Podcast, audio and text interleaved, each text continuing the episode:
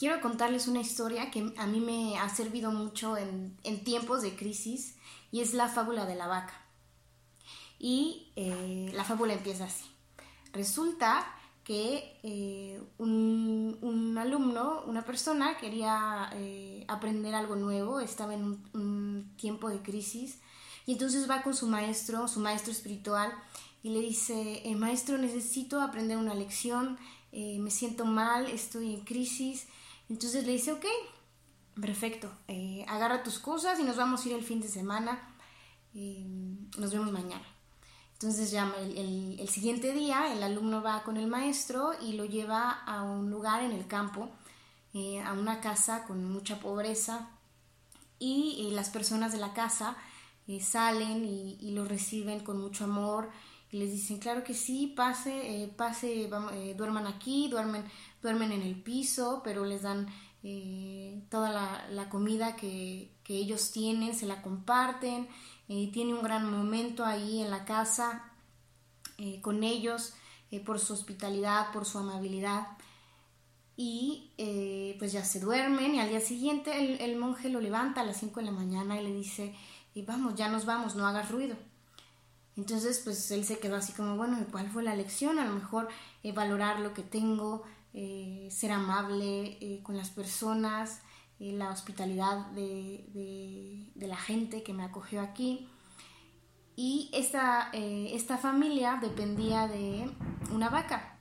Tenía una vaca en, su pequeño jardín y ahí ellos dependían de ella en lo que producía de leche y, queso.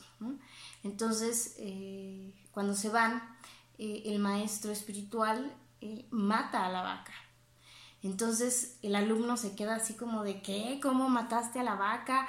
Eres el peor maestro, no sé cómo confía en ti, cómo te atreves a hacer eso si esta familia vive de esto. No puede ser posible. Entonces se enoja muchísimo con el maestro y se va.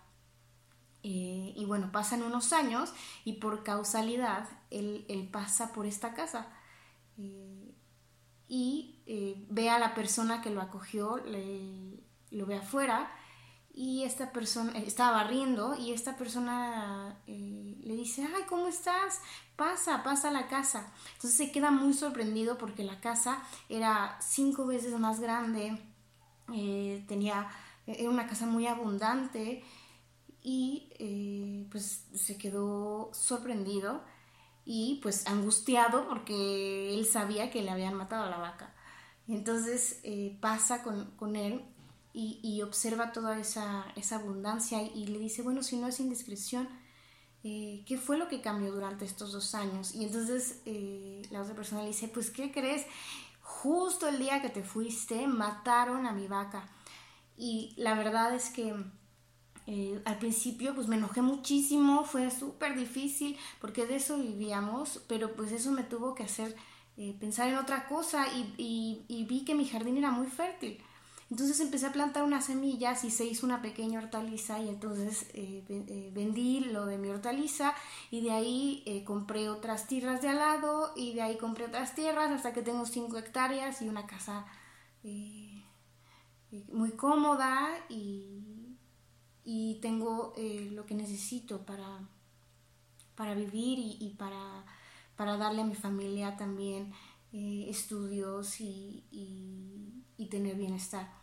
Entonces eh, ya eh, la otra persona se queda agradecida de, haberlo acogido nuevamente y pues se va con el maestro, lo busca y le dice, creo que ya entendí la lección que me querías dar. Y el maestro le dice, bueno, eh, a veces necesitamos que nos maten a la vaca para poder evolucionar.